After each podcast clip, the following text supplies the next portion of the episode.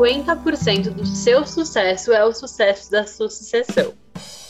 Meu Deus, parece até trava-línguas, mas é a pura verdade. Pois bem, é com essa citação clássica do movimento Empresa Júnior que a gente começa o nosso episódio de hoje.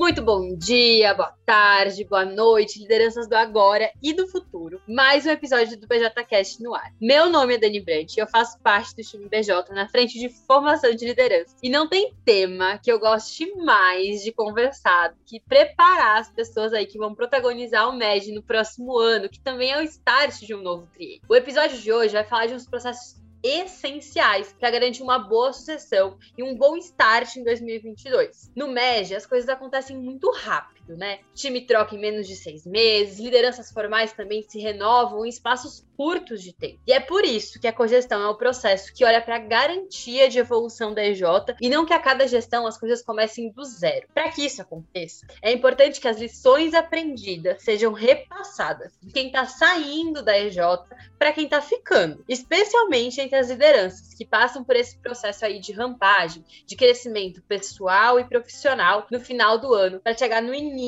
real oficial da gestão com a mente cheia de insumos que ajudem a guiar a EJ para essa evolução que eu falei. E como eu já disse, a cogestão faz parte de toda a formação de lideranças da EJ. E infelizmente, às vezes, tudo isso é despriorizado por conta dessa correria de final do ano. Mas hoje a gente vai conversar com o Mate da Movile para entender um pouco mais da importância desse processo, também entender como que a gente faz para que isso seja feito de forma essencialista e inteligente, sem despender o esforço em ações que não são tão assertivas. Seja muito bem-vindo, Matt. Muito obrigada por ter topado o nosso convite. Conta um pouquinho aí mais de você e da Mobile pra gente, por favor.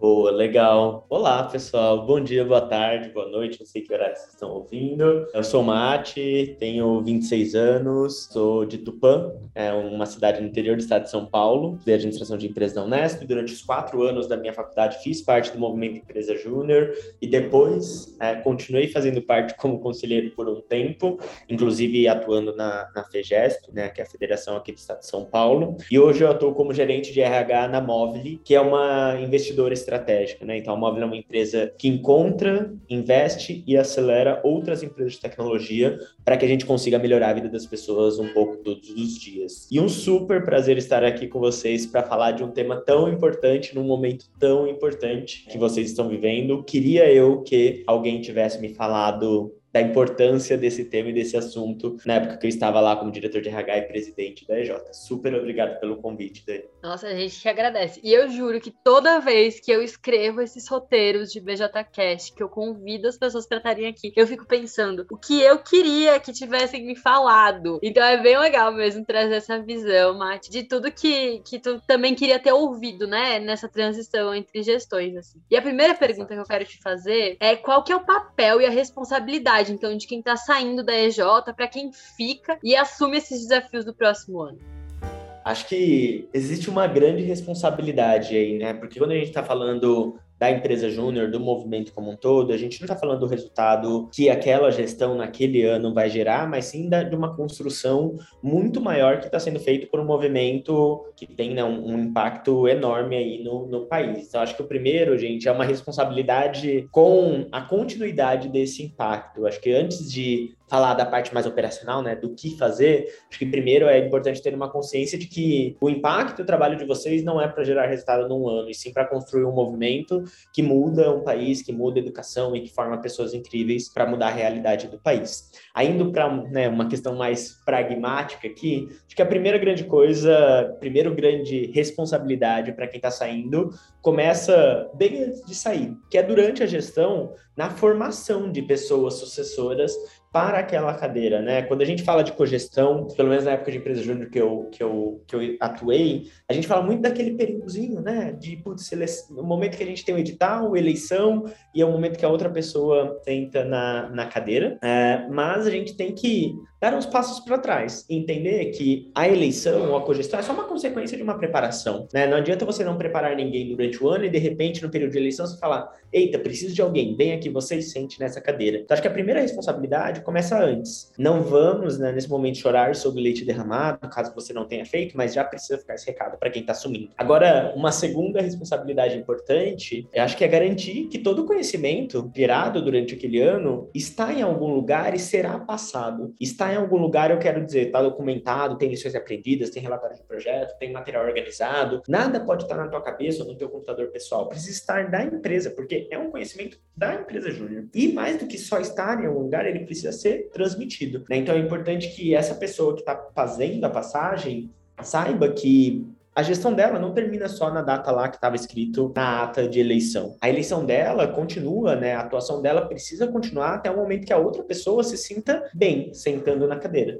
Porque do contrário, todo o trabalho provavelmente desenvolvido durante o ano vai sofrer um impacto. Né? Então existe uma responsabilidade na formação, preparação que tem que acontecer durante o ano. Existe uma responsabilidade na preparação desse conhecimento e no, na transmissão desse conhecimento para quem está sentando na cadeira. E mais do que só passar, acho que é importante estar perto, né? Para que as empresas, para que as pessoas se sintam bem, se sintam seguras nesse momento de transição que é super complexo. Perfeito. No MED a gente sempre está fazendo alguma coisa pela primeira vez e é muito importante que a gente possa contar com pessoas que já passaram por desafios parecidos. Eu lembro que vou jogar na roda mesmo, assim, algumas coisas aqui que talvez aconteçam e não sei se tu se identifica ou não, mas talvez a galera que está ouvindo sim. Várias vezes eu já ouvi pessoas que tinham acabado de deixar, né, um cargo de liderança formal no EJ, olhando para o que estava acontecendo no EJ, falava: "Nossa, mas como que está acontecendo? Como que eles estão fazendo isso de novo? Se a gente já tinha estruturado isso, se a gente já tinha conseguido vencer esse desafio. Esses resquícios que às vezes ficam das pessoas começarem coisas do zero são justamente fruto, né, de que cogestões que não foram bem feitas ou informações que não estão disponíveis ou falta de proximidade para conseguir reforçar alguns pontos, poder tirar dúvidas sobre dia a dia depois, né, no comecinho ali da gestão. Isso é muito importante, né, essa proximidade, essa gestão de conhecimento, eh, esse processo todo de, de formação de liderança para que as pessoas consigam desenvolver essa visão sistêmica e gestão após gestão evoluir a EJ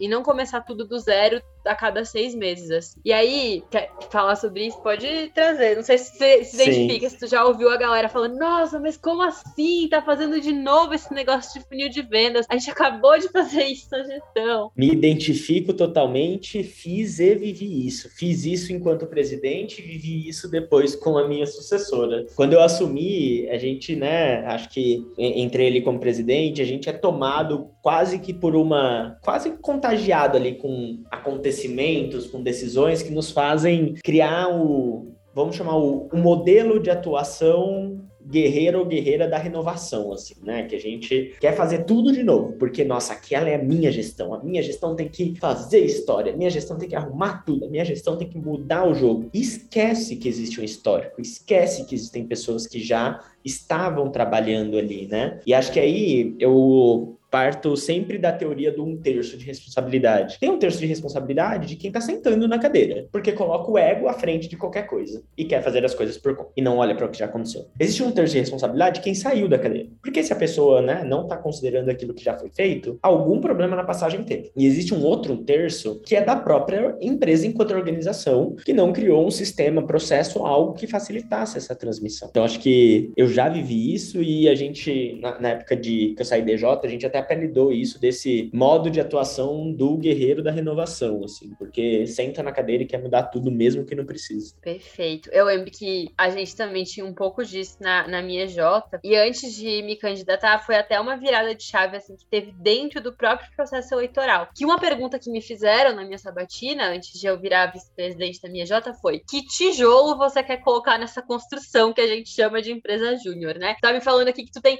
50 propostas, tipo, quer fazer milhões de coisas, mas qual dessas coisas é a mais essencial, assim? Que se tiver que focar, priorizar, vai ser aquilo que tu quer entregar do começo até o final na tua gestão, porque é uma evolução importante. Então, essa pode ser uma pergunta legal aí para você que tá tentando um processo eleitoral, tá aqui ouvindo o nosso podcast, também se fazer. E se você, né, que vai deixar a EJ agora, vai sair da EJ. Eu, talvez essa seja uma pergunta legal para você fazer na sabatina aí pro seu sucessor, pra sua sucessora. E aí, eu queria saber de ti também, a gente tá falando aqui da importância do processo, de coisas que já podem acontecer, mas bem na prática, assim, o que, que Tu acredita que são ritos importantes de cogestão que preparem tanto individualmente, né, as pessoas ali de cada área, mas também o time, né, a próxima diretoria como um todo para liderar a organização?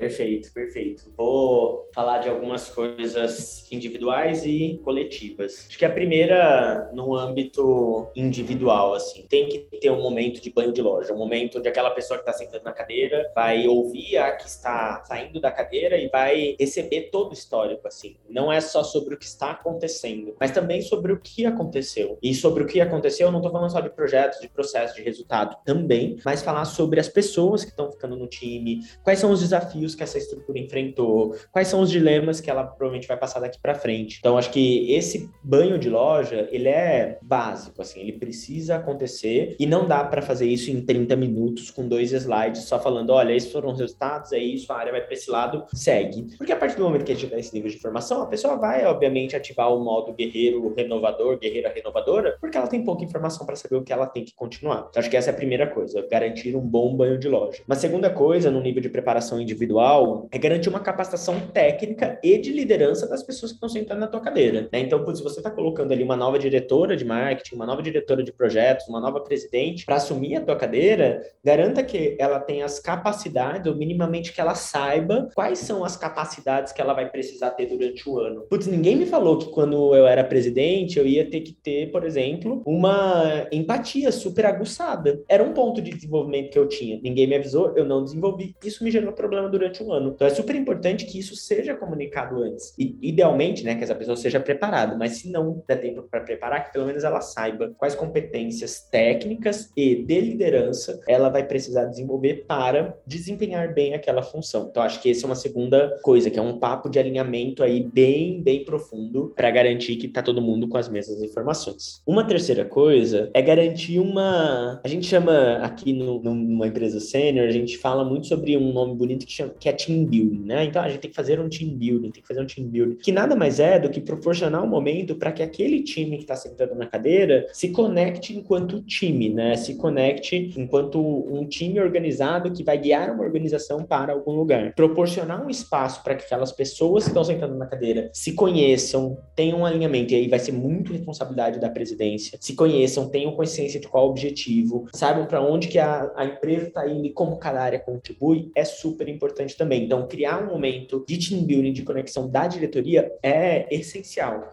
Porque no final do dia, cada diretor, diretora tem seu time, mas aquela diretoria é também um outro time, né? É um time que precisa estar conectado, precisa se conhecer, precisa saber quais são os gaps e pontos fortes de cada uma das pessoas. Acho que essas são três coisas básicas. E uma quarta coisa que eu fiz em alguns processos que funcionou super bem foi: eu dei o banho de loja, eu fiz o papo de alinhamento, eu fiz uma sessão de dúvidas, e aí depois eu compartilhei todo e qualquer material sobre para que a pessoa se aprofundasse e fiz um processo de acompanhamento ali. Então eu não fiz isso em dois dias e saí e sumi, né? Eu fiz ali durante os dois primeiros meses da pessoa, de 15 em 15 dias, uma conversa de meia hora para entender aí quais são os dilemas, o que está acontecendo, o que está difícil, o que, que você precisa de ajuda. Porque aí a pessoa ia trazendo para discussão coisas que eram importantes ali e que a gente conseguia tirar do meio do caminho com mais facilidade. Eu adorei o conceito de banho de loja. Acho que é uma ótima analogia aí para cogestão. Arrasou. E aí, falou um pouquinho, né, de a diferença, enfim, mercado sênior, EJ, enfim. Mas eu queria saber, Móvel aí é super referência em informação de lideranças, em um ambiente de trabalho muito massa, assim. A gente já teve aqui alguns episódios com a galera daí, Matheus Welles também estava aqui falando um pouquinho sobre esse corre de final do ano, como que é para vocês aí, trouxe várias dicas em outros episódios, voltem aqui que vocês vão encontrar o episódio dele também, vou deixar na descrição. Mas queria saber como que acontece na prática aí na Móvel esse onboard então das lideranças, tu já trouxe um pouco, mas tem outras coisas que acontecem que tu tem de boas práticas?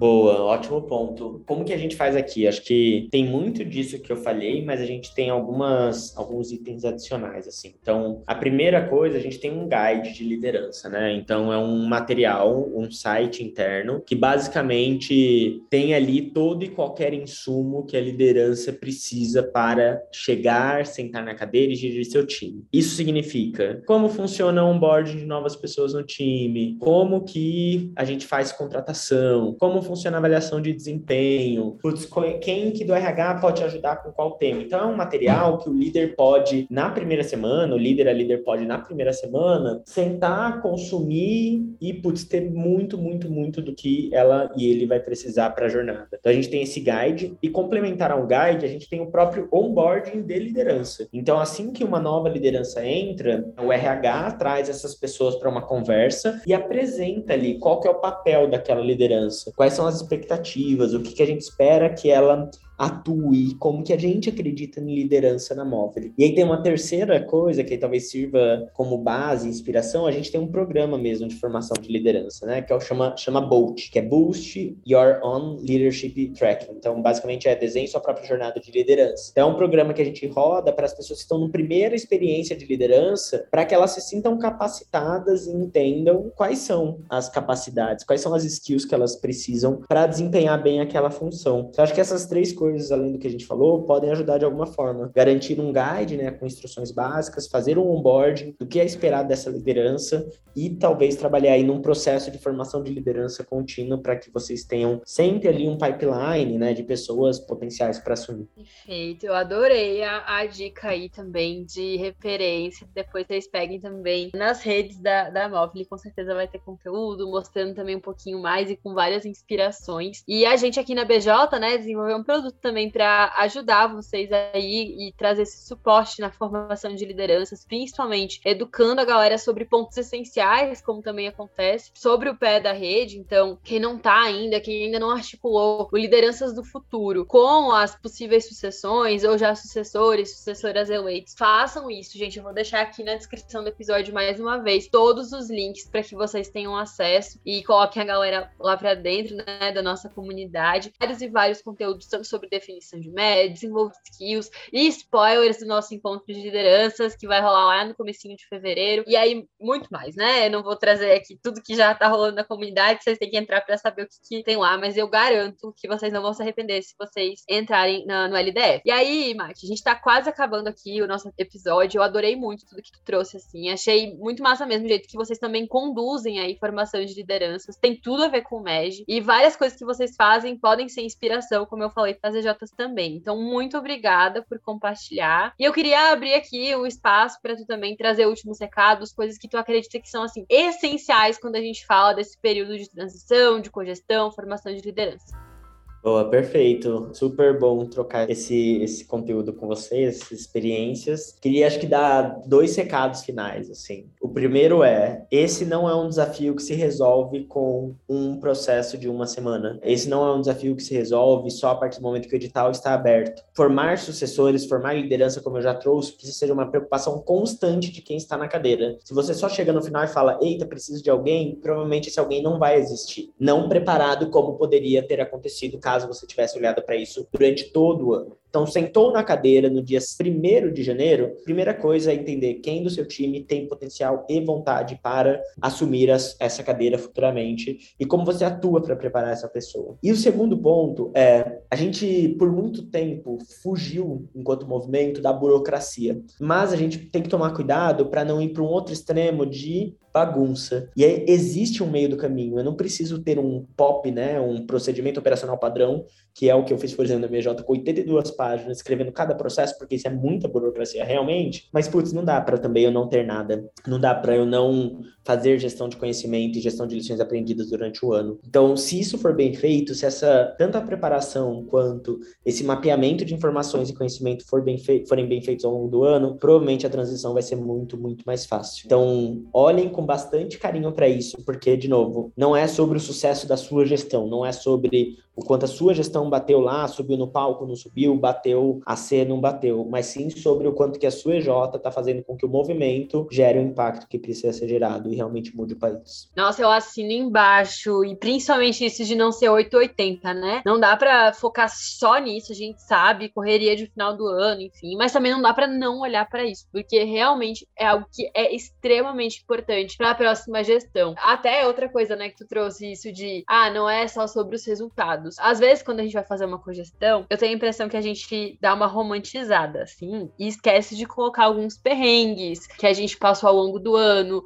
admitir alguns erros, falar de lições aprendidas, o que, que a gente faria diferente se voltasse no tempo. Então é muito importante também trazer esse olhar, assim, despido de ego e colocar realmente aquilo que você vê, que você errou e que não deu certo mesmo, para não repetir o erro na próxima gestão ou tentar de alguma outra forma. Enfim, é muito, muito importante não ir com esse, esse olhar, assim, fazer a cogestão também com essa coisa toda romantizada sobre ser diretor, ser diretora, liderar EJ tem que falar o que deu certo, óbvio, e comemorar muito que deu certo. Mas também não dá para empurrar a sujeira assim para debaixo do tapete e não falar sobre isso. É muito importante falar sobre o que deu errado também e que lições aprendidas foram tiradas disso. Mas ó, a gente tá se encaminhando mesmo pro final e o recado de Mate aí, né, trouxe bastante do que eu trouxe também agora aqui nessa, nessa costura. E eu queria dizer que, além de todas essas dicas que o episódio de hoje contemplou, também vou deixar aqui na nossa descrição um link para um e-book sobre cogestão, com várias dicas e também uma sugestão de cronograma para esse processo de cogestão. Então não deixa de conferir. Manda aí para suas lideranças de 2021. Se você é liderança de 2022, também compartilha já com quem tá eleito aí na sua EJ. E bora fazer um final de ano bem completinho, com meta batida, cogestão bem feita, porque com certeza isso vai ajudar demais a começar o novo triênio com tudo. Eu te espero lá nesse novo triênio e a gente volta a conversar semana que vem por aqui em mais um episódio do BJCast. Até lá!